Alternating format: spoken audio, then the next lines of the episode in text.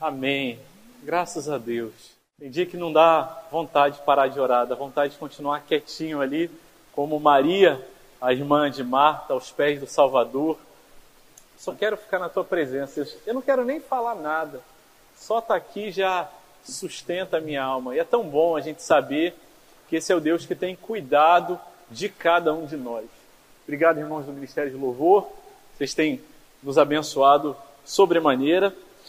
E hoje nós vamos seguir aqui com a nossa série de exposições na carta de um prisioneiro.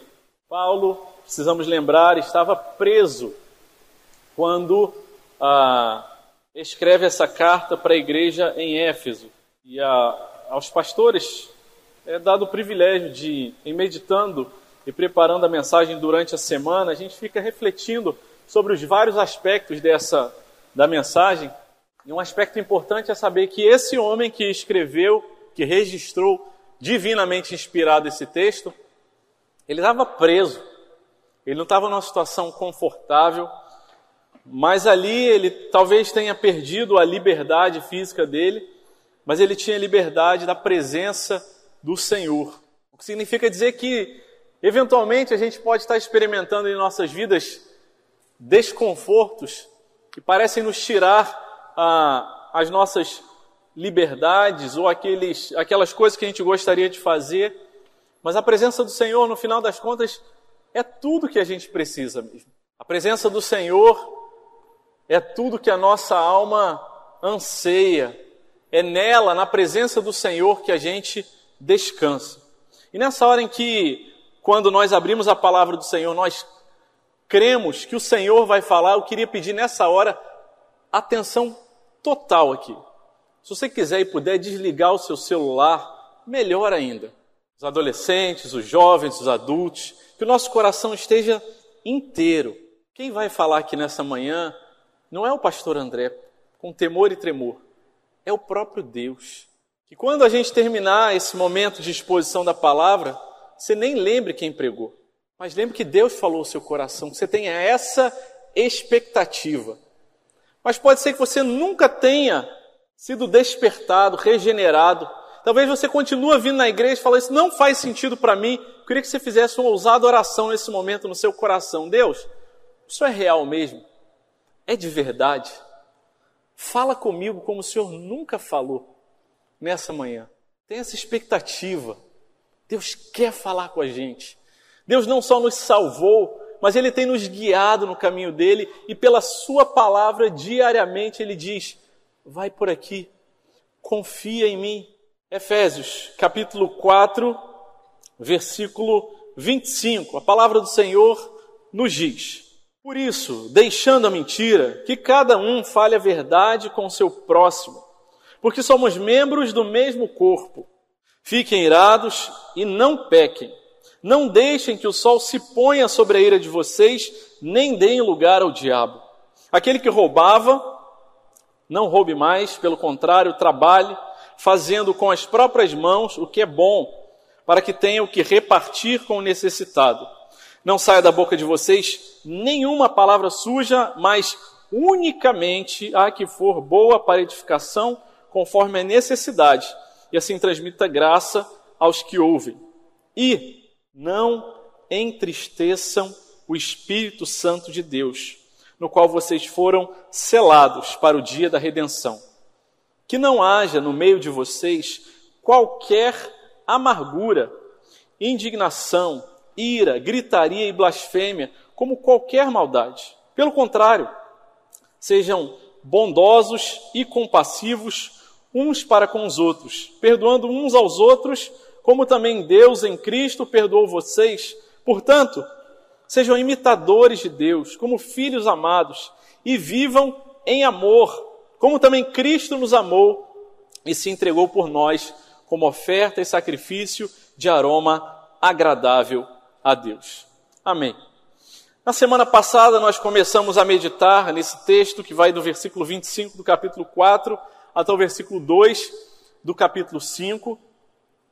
E precisamos lembrar que esse texto está inserido nessa segunda parte da carta de Efésios, em que ele abre falando sobre a nossa a abençoada responsabilidade e missão de nos esforçarmos diligentemente, fazer a nossa parte para preservar a unidade da igreja, aquilo que Deus produz. Não somos nós quem produzimos a unidade, senão é Deus quem produz a unidade. Mas a nós é dado esse privilégio de nos esforçarmos para preservar essa unidade.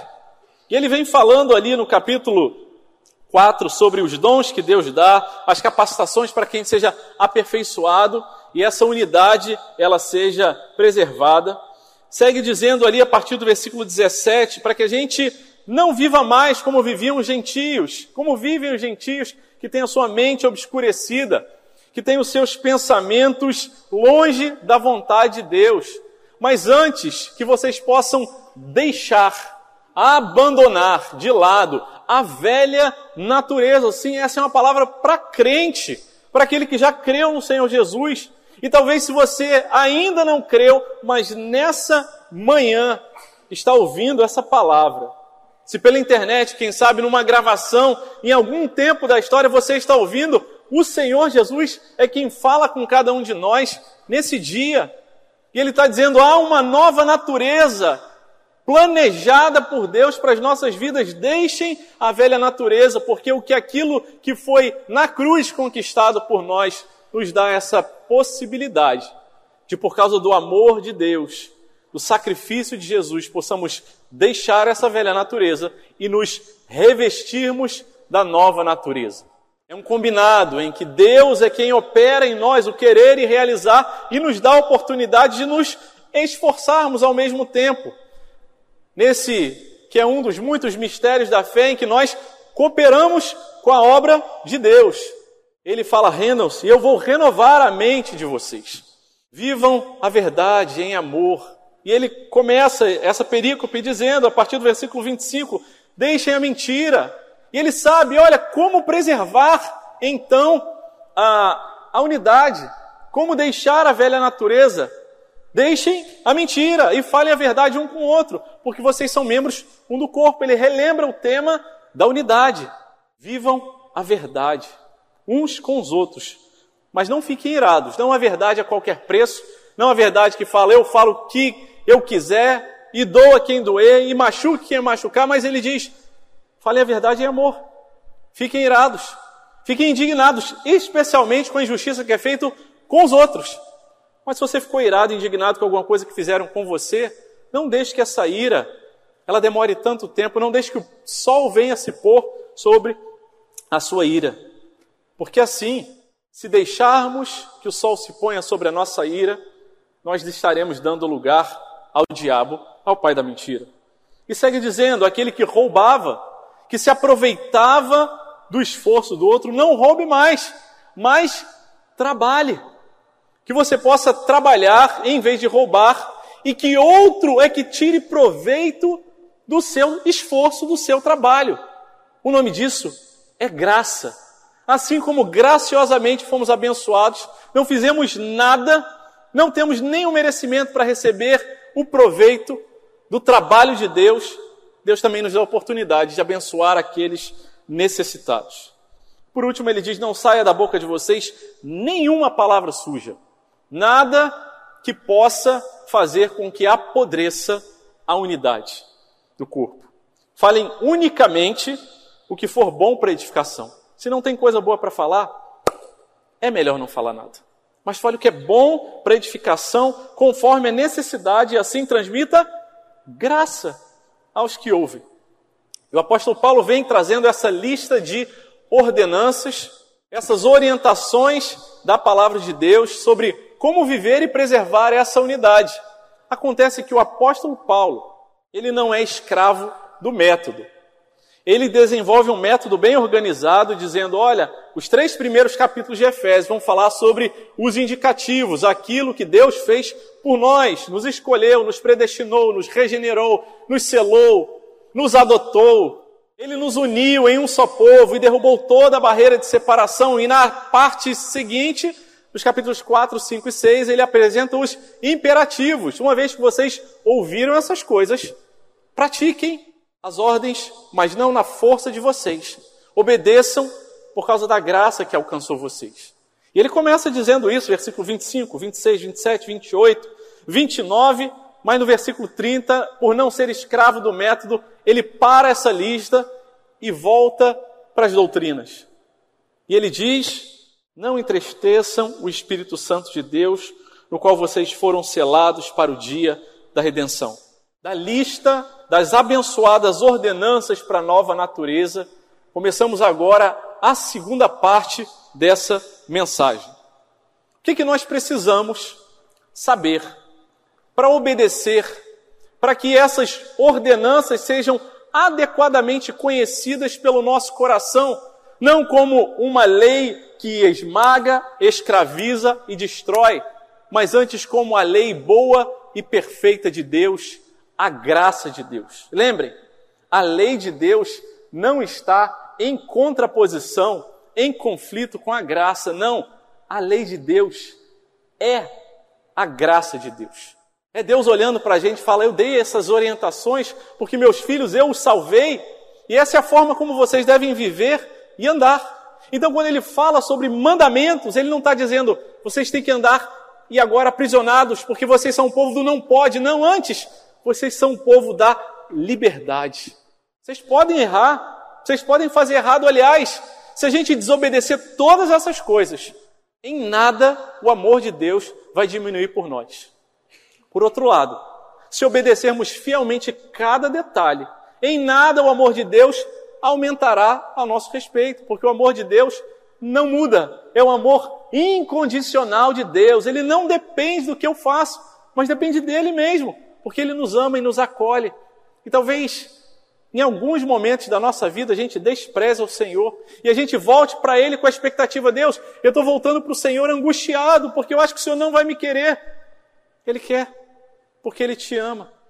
Independente do que você fez, e a perdão e a graça de Deus, a misericórdia renovada do Senhor para a sua vida. E Paulo, então, nos relembra o motivo que nos diferencia de um clube de cavalheiros, de uma sociedade onde as pessoas têm apenas bons hábitos. Ele está dizendo: olha, fale a verdade. E esse é um valor moral sensacional. Falar a verdade, pessoas confiáveis. Deixe a mentira, não roube, mas trabalhe, seja trabalhador. Que bom! Que as suas palavras sejam com sabedoria e abençoe os outros. Mas não se trata apenas de uma lista de ordens de pode, não pode, faça ou não faça, mas se trata da graça de Deus, por isso ele faz esse parênteses nessa lista dizendo: e não entristeçam o Espírito Santo de Deus. O motivo pelo qual nós obedecemos as leis do Senhor, as abençoadas ordenanças para a nova natureza, é porque o Senhor, Ele planejou essas coisas para a gente. E quando nós o desobedecemos, nós entristecemos o seu coração, entristecemos o Espírito Santo de Deus, que está aqui nessa manhã. Já falamos sobre ele, a carta aos Efésios cita anteriormente que ele veio e nos selou, ele é o penhor ele é aquele que garante que nós vamos até o final da nossa caminhada. E ele fala sobre esse motivo. E não para que a gente tenha uma boa aparência diante da sociedade, que a palavra de Deus nos convoca a obedecer, para que a gente não entristeça. Mas saiba, os atributos de Deus, eles são perfeitos. Quando a gente pensa sobre a ira de Deus, a gente tem a tendência em pensar, se Deus está irado, Ele vai me castigar e Ele é um Deus misericordioso. A ira de Deus é perfeita, justa e é santa. E quando nós pensamos sobre Deus entristecido, a nossa a dinâmica natural do nosso raciocínio é a gente pensar que a tristeza de Deus é igual à nossa, porque quando a gente fica triste com alguém, a gente fica aborrecido, chateado, fechado até, não querendo dar a oportunidade que a pessoa se retrate. Mas quando Deus se entristece, ele não se melindra. Ele não se afeta a ponto de dizer: Olha, eu estou chateadinho, aborrecido com você, eu estou entristecido, sai daqui que eu não quero falar contigo. Não é a respeito disso. Mas isso nos mostra que o Espírito Santo de Deus, ele não é uma energia, não é uma força, não é um arrepio, uma sensação, mas é uma pessoa viva, o Consolador, aquele a respeito de quem foi profetizado, foi explicado, foi declarado pelo Senhor Jesus: Eu vou, mas eu vou mandar o Espírito Santo, e ele será o Consolador, aquele que vai andar junto com vocês. Porque a palavra de Deus está dizendo: olha, se não obedecermos, se falarmos a mentira, a gente passa vergonha. É verdade, a gente sofre por causa disso. A gente fica, nós mesmos ficamos tristes, mas esse não é o motivo maior. O motivo maior é que a gente não entristeça o Espírito Santo de Deus.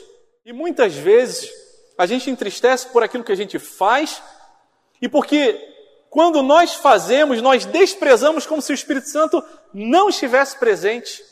E que terrível coisa é essa da nossa dinâmica pecaminosa, muitas vezes, em que nós fazemos, ó, oh, ninguém está vendo. E nós desobedecemos a Deus como se o Espírito Santo não tivesse ali. E que tristeza isso causa para a gente como ser humano, que é imperfeito.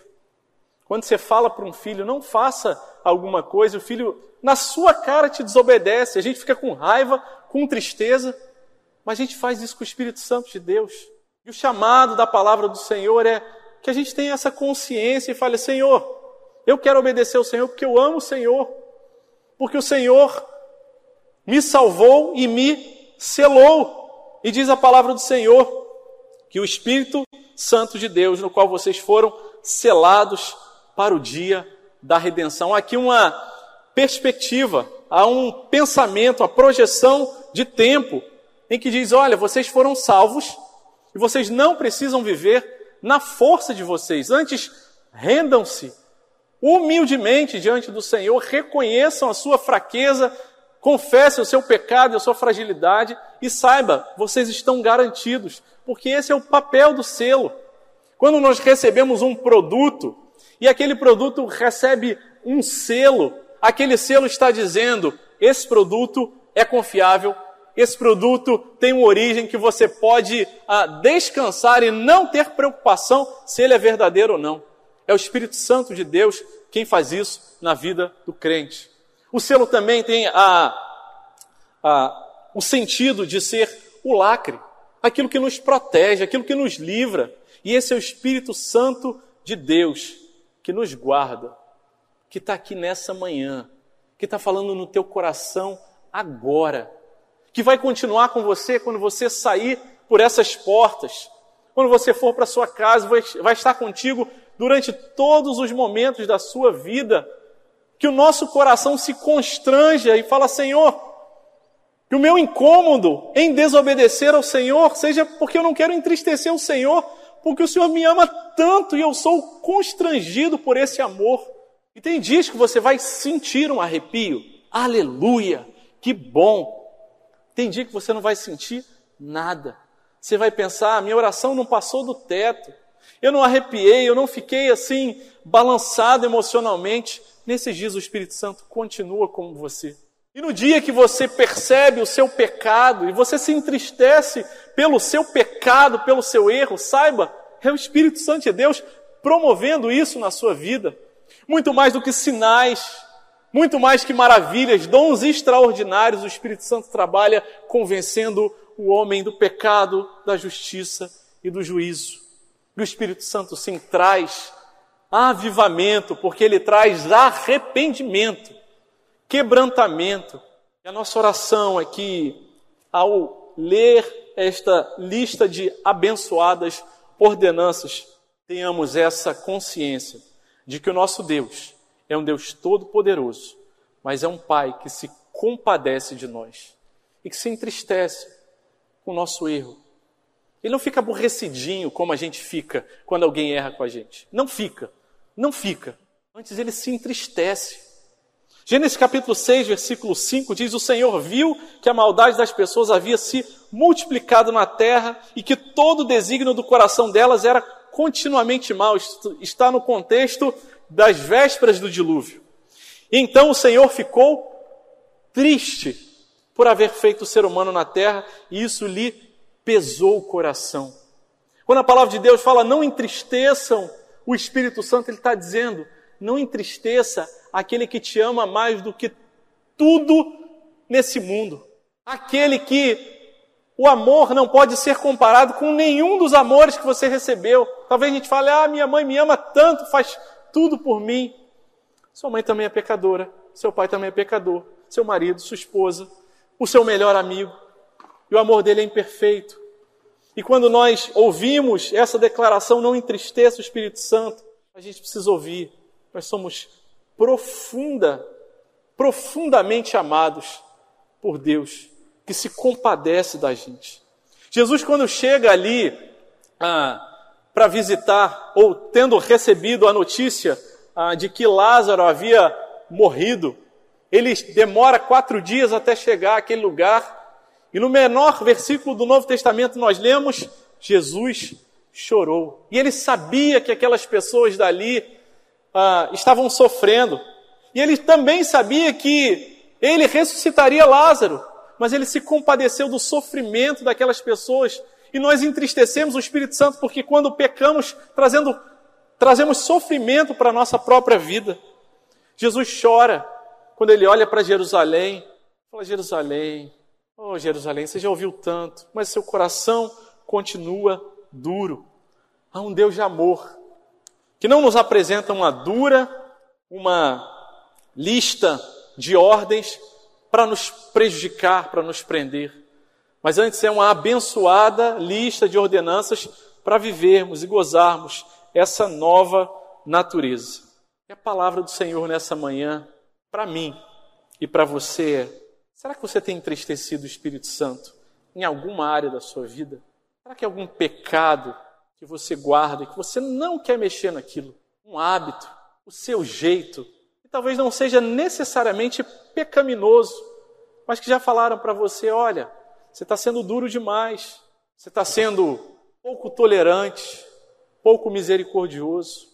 Será que tem alguma coisa que Deus já tem sinalizado, o Espírito Santo de Deus já tem mostrado para você, mas você continua firme dizendo: eu sou assim, foi Deus que me fez assim? Não, foi o pecado no nosso coração que deturpou estragou e contaminou aquilo que Deus havia feito perfeito. Será que a gente tem entristecido o Espírito Santo de Deus em alguma coisa? Certamente, o Espírito Santo de Deus é quem mostra isso gentilmente para a gente. Porque ele não veio para trazer culpa para a gente, mas ele veio para falar: meu filho, não vive assim não. A culpa, a culpa ela já foi fincada, cravada na cruz. E não é para a gente sair daqui pesado, não. Antes precisamos lembrar da palavra do Senhor registrada em 2 Coríntios, capítulo 7, versículo 10. Porque a tristeza, segundo Deus, produz arrependimento para a salvação, que a ninguém traz pesar. Se a gente ficou triste com o nosso pecado, aleluia! Mas que isso não traga peso para você antes. Corre para os pés do Senhor, se prostra, se rende aos pés do Senhor e fala: Deus, me ajuda, eu não consigo. Me ajuda, Senhor. Me socorre. Ele não traz pesar, ele traz ah, alívio. Senhor Jesus diz: Olha, não carregue esse fardo pesado.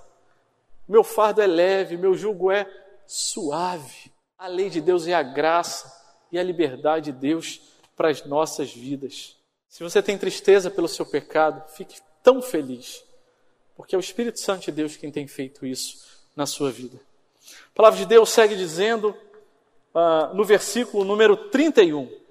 Acompanhe, por favor.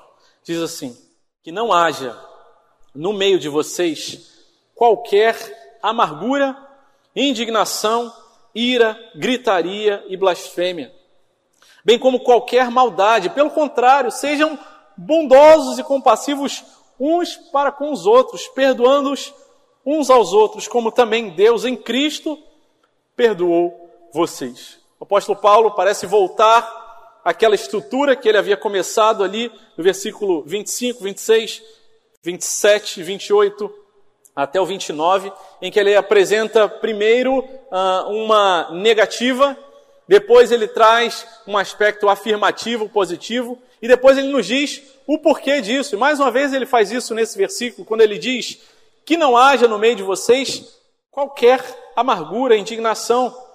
E depois no versículo 32, pelo contrário, sejam bondosos, deixem a amargura e a ira e pratiquem e vivam a bondade, a compaixão, perdoando uns aos outros.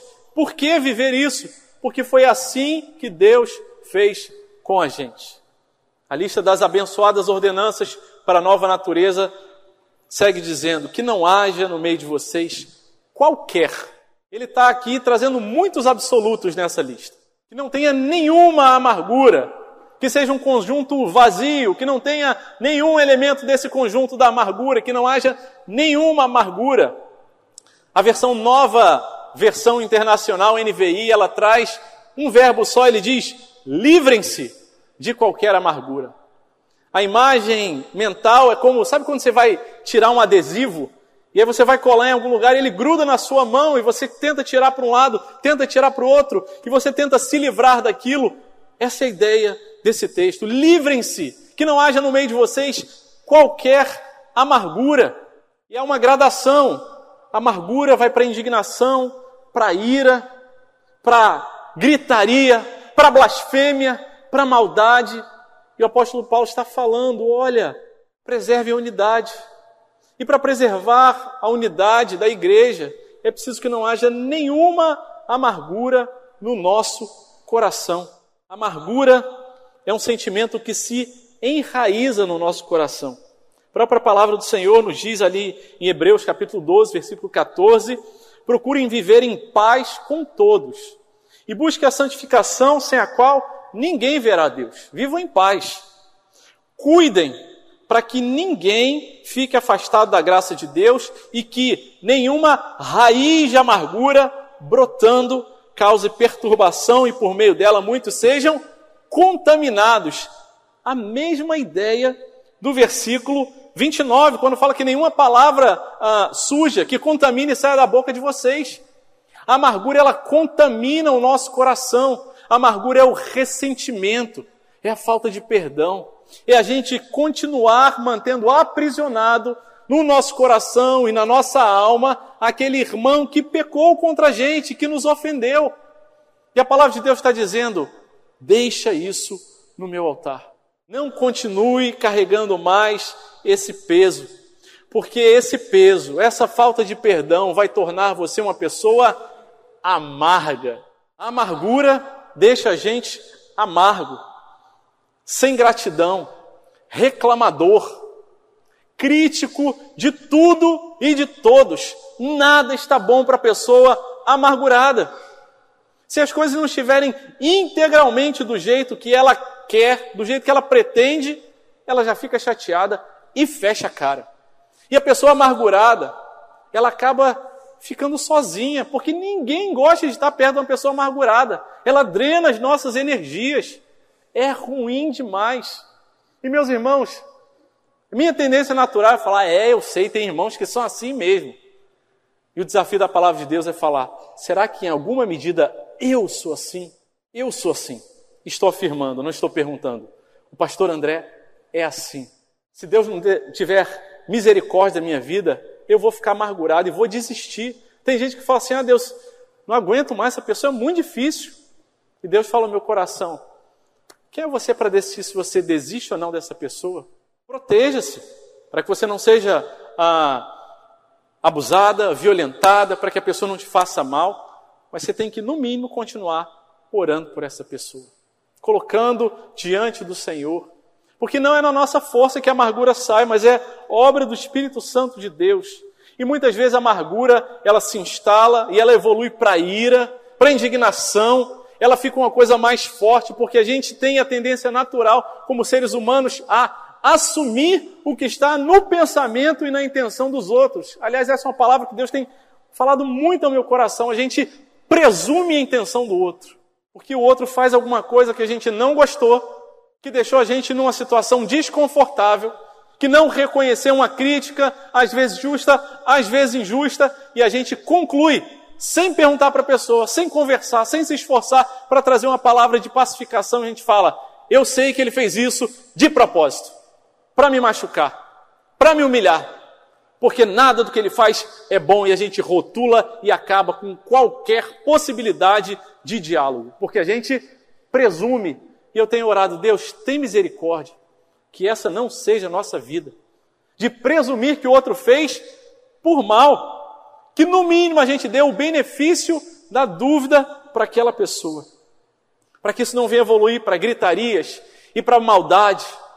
Que Deus tenha misericórdia. E a pergunta da palavra de Deus é: há amargura no seu coração? Eu sei que tem gente que é mais desafiador para a gente lidar, é verdade. Eu sei que talvez tenha gente que machucou você, injustiçou você, mas nós já fomos imensa e infinitamente perdoados. Quem somos nós para alimentar amargura no nosso coração? E o Senhor fala: livre-se de toda amargura. Se a gente sonda o nosso pensamento, o nosso coração, se o Espírito Santo sonda a nossa vida e mostra alguma raiz de amargura, hoje é tempo de se quebrantar e se arrepender e falar: Deus, tem misericórdia. Mas saiba que o pecado também ele nos cega e nos deixa insensíveis muitas vezes. A primeira vez que a gente fica amargo, que a gente diz uma palavra ruim, que a gente se ira, alguém fala: calma, que isso? Não é assim. E se a gente não se quebranta diante de Deus e a gente repete naquela iniquidade, naquela insistência do erro, a gente vai avançando e ficando cada vez mais insensível à percepção com relação ao nosso pecado.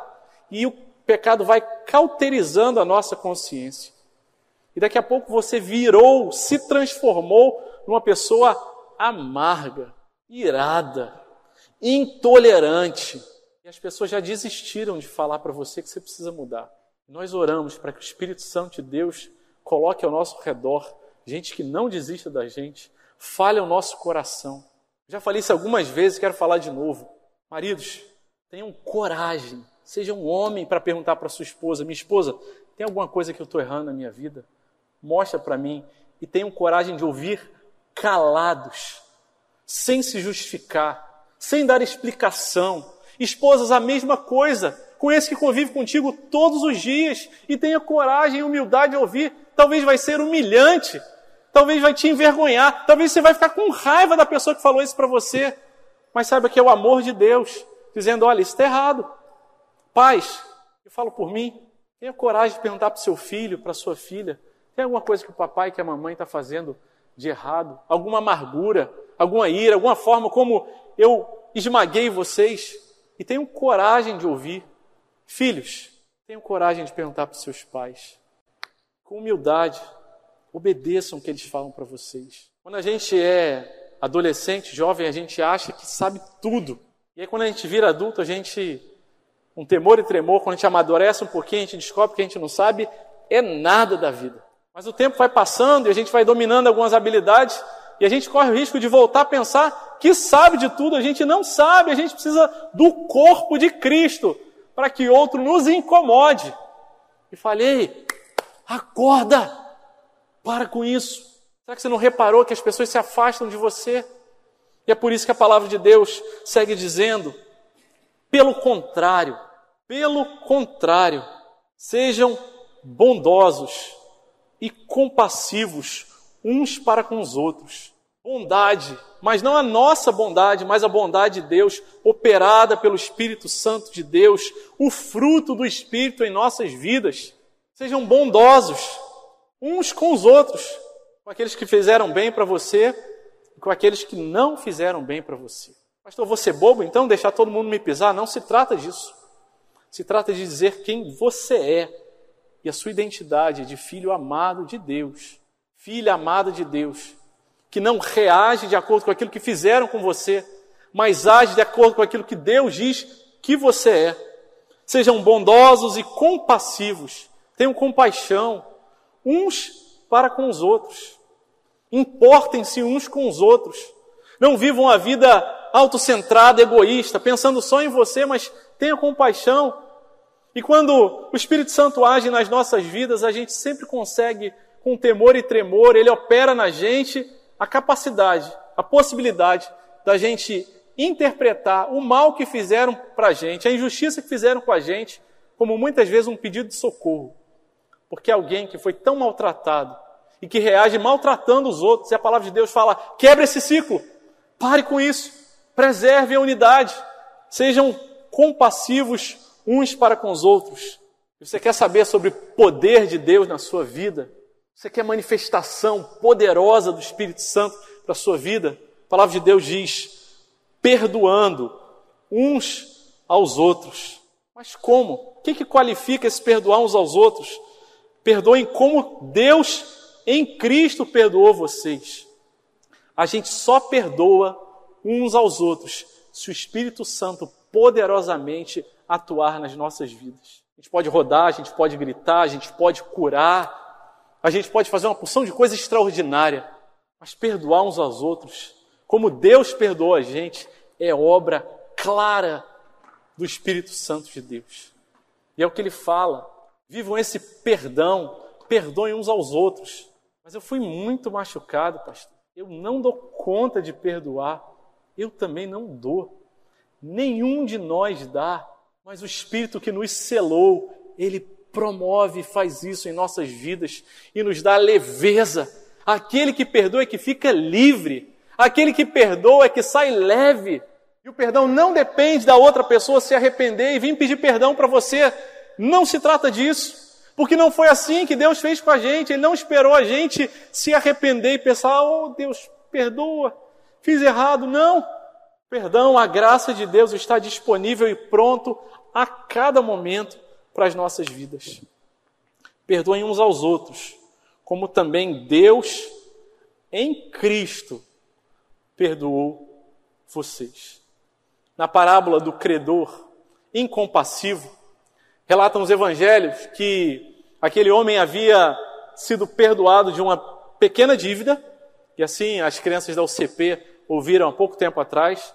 Aliás, perdão, ele havia sido perdoado de uma dívida imensa, impagável, mas ele, quando tinha alguém que lhe devia, ele não foi capaz de perdoar, mas ele levou esse homem até o tribunal e o prendeu, e falou: Você só sai daqui quando você me pagar tudo que você me deve.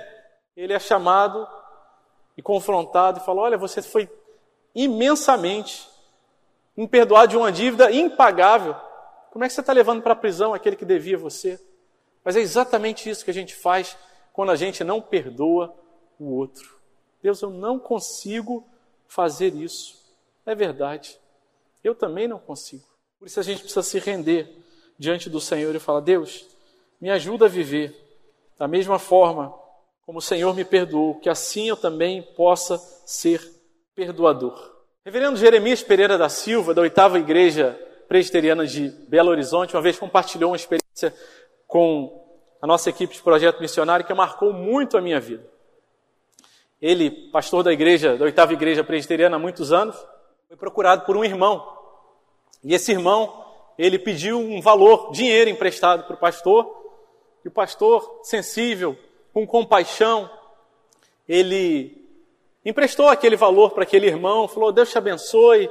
E o irmão falou: Pastor, fique tranquilo, na data em que ah, eu tiver a possibilidade, ele fez o cálculo e falou: Olha, em tal data eu vou devolver e vou pagar a dívida que eu tenho com o senhor.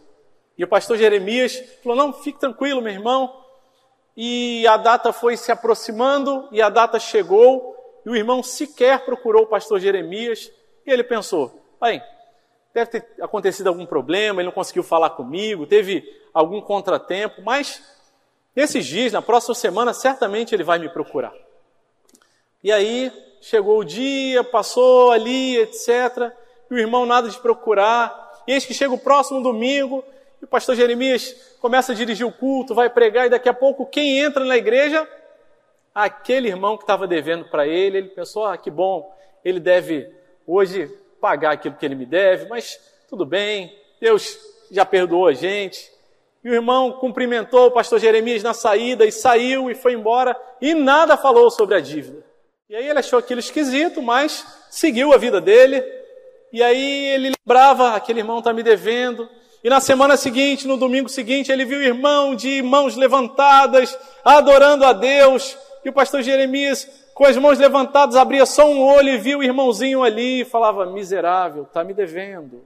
Levantando as mãos, mas devendo os outros.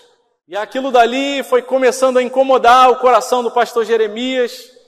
E aquele irmão parecia que tinha uma cabeça maior que a dos outros, que ele começava a pregar, ele só acertava naquele irmão, o olhar dele só ficava nele. E ele ali olhando e perdendo a alegria, e pensando, miserável, você não me paga. E aquilo começou a consumir o coração dele, e a amargura começou a se enraizar no coração dele, e o pastor Jeremias começou a perder a paz dele. E ficou ali incomodado com aquilo, e já tinha raiva do irmão, o via, até queria desviar a atenção, a atenção dele, não queria nem falar com o irmão. E aquilo foi pesando, amargurando, deixando ele indignado. Mas um dia Deus fala ao coração do pastor Jeremias e fala: Você já foi tão perdoado. Será que você vai continuar carregando essa amargura no teu coração? Será que você vai continuar odiando seu irmão por causa da dívida que ele não pagou? Perdoe e saia no prejuízo, porque isso é que é perdão. É sair no prejuízo, o outro não vai te pagar mesmo, o outro não vai voltar para te pedir perdão. Simplesmente perdoe. O pastor Jeremias se quebranta, começa a chorar, e chora e chora. Ele tem uns rompantes peculiares, ele levanta, enxuga as lágrimas dos olhos, pega o talão de cheque dele mesmo, escreve o valor da dívida, assina o nome dele e fala: Esse cheque é para pagar a dívida de fulano de tal que deve para o pastor Jeremias. E ele recebe fala: Deus, está pago. E rasga aquele cheque e fala: Não me deve mais nada, está perdoado. Perdoar é sair no prejuízo. A pessoa não vai procurar você para se retratar. A pessoa não vai chegar até você e dizer: Olha, desculpa, eu não queria fazer isso. Perdoar é ser liberto. Ah, mas é a pessoa que ela fez de errado, quem é que vai corrigir ela? Descansa. Deus está olhando. Deus está vendo. Se você tiver oportunidade de conversar com aquela pessoa, converse. E que Deus nos dê a graça de quando aquela pessoa falar, olha, me perdoa, Deus tocou meu coração, você possa dizer, eu já te perdoei há muito tempo atrás, eu não te carrego mais no meu coração. A palavra do Senhor nos está dizendo nessa manhã: andem em leveza, livrem-se de toda a raiz de amargura, que não haja ira, indignação, antes sejam bondosos e compassivos uns com os outros, perdoando uns aos outros, assim como Deus também em Cristo perdoou vocês. Nós só vamos conseguir perdoar os outros em Cristo, nos rendendo a Ele, dizendo: Deus, eu tenho tomado teu lugar nessa questão. Eu me iro quando as pessoas não fazem aquilo que deveria ser feito. É para o bem da sua casa, para as coisas funcionarem. Mas eu me iro, eu não tenho paciência, tolerância, eu não perdoo e vou guardando aquilo e o convite amoroso, abençoado ordenança para a nossa nova natureza, para que a unidade do corpo seja preservado é descanse, renda-se aos pés do Senhor e deixe que Ele opere o perdão na sua vida. Se você precisar fazer como o pastor Jeremias fez, fazer um cheque, rasgar esse cheque, faça. Se você precisar procurar alguém e falar, olha, eu não consigo perdoar essa pessoa, procure um irmão, uma irmã, alguém mais maduro e fala, ora por mim, isso é difícil para todos nós, mas é tão libertador. Tem gente que magoa a gente, que me magoou, que traz tristeza, que dá vontade da gente desistir. Mas eu falo, desiste não. Eu estou guardando você, estou guardando ele, guardando ela também. Que, abençoa, que obedecendo a essas abençoadas ordenanças, possamos nós, em nome de Jesus, viver esse perdão e a graça transbordante e transformadora de Deus em nossas vidas, em nome de Jesus. Quero convidar você a fechar os seus olhos, abaixar sua cabeça e refletir sobre o que você ouviu nessa manhã, em nome de Jesus. Se o Espírito Santo de Deus tem mostrado alguma amargura, algum ressentimento, se de alguma forma o Espírito Santo tem te revelado, tem te mostrado aquilo que você tem feito, tem entristecido a Ele, Confesse seu pecado nessa manhã. Se teu coração tem andado endurecido, embrutecido, anestesiado ao mover do Espírito Santo, fala, Deus, tem misericórdia de mim. Me mostra, sonda-me, ó Deus. Conhece meu coração. De longe, o Senhor, escruta os meus pensamentos. Vê se em mim, Senhor, algum caminho mal. Senhor, Deus amado, essa manhã eu quero te louvar pela tua lei, que é a tua graça para as nossas vidas ela é boa, ela é pura. A tua palavra nos cura, nos liberta. A tua, a tua palavra, ela opera em nós aquilo que nós precisamos. Senhor, louvado seja o teu nome, Pai. Queremos pedir ao Senhor que se houver em algum de nós alguma raiz de amargura, Senhor nos mostre, Pai. Dá-nos, Senhor, possamos perdoar uns aos outros, ser bondosos uns com os outros, não presumir a intenção do outro, não assumir que o outro fez por maldade, para machucar, mas que o Senhor nos dê um coração pacificado, leve, curado. É verdade, Pai. Muitos de nós temos histórias de vida em que lá atrás nós fomos abusados, maltrataram a gente, injustiçaram a gente, a gente abriu o coração, mas pisaram na gente, Deus, mas a gente não quer perder a nossa alma, a nossa essência. A gente não quer continuar fechado, mas no que depender de nós, nós queremos nos abrir ao agir do Espírito Santo e na confiança de que é o Senhor quem nos guarda e que o Senhor não estava dormindo naquele período em que fizeram mal contra a gente. Deus, não, não conseguimos entender. Talvez tenhamos muitas perguntas que ainda não têm resposta, Pai. Mas Espírito Santo de Deus, a gente não quer te entristecer, te desobedecendo. Por isso nós pedimos, Espírito Santo de Deus, se move em nosso meio, Pai. Quebra os nossos corações, a nossa mente endurecida, o nosso jeito intolerante, Pai, o nosso jeito supersensível, às vezes melindroso, em nome de Jesus, Deus, nos alcança com o teu poder e faz aquilo que nós não podemos fazer. Deus, que o teu povo nessa manhã saia daqui leve, porque perdoou, porque entregou no teu altar aquele peso que havia. Senhor, o teu fardo é leve, Jesus.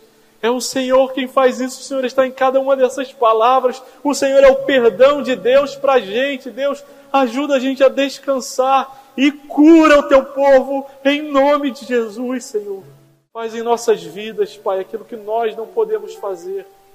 E ajuda-nos, Senhor, a viver com esse coração bondoso, compassivo, paciente, benigno, em paz expressando o fruto do Espírito, aquilo que o Senhor produz em nossas vidas. Guarda a nossa vida, o nosso coração, as nossas famílias, mentes, relacionamentos, palavras. Guarda cada relacionamento, pai com filho, maridos, esposas, irmãos, irmãs, em tudo nos lembremos que o Senhor bondoso, o Espírito Santo de Deus, caminha com a gente. Assim nós oramos com gratidão, temor, tremor, em nome de Jesus. Amém e amém.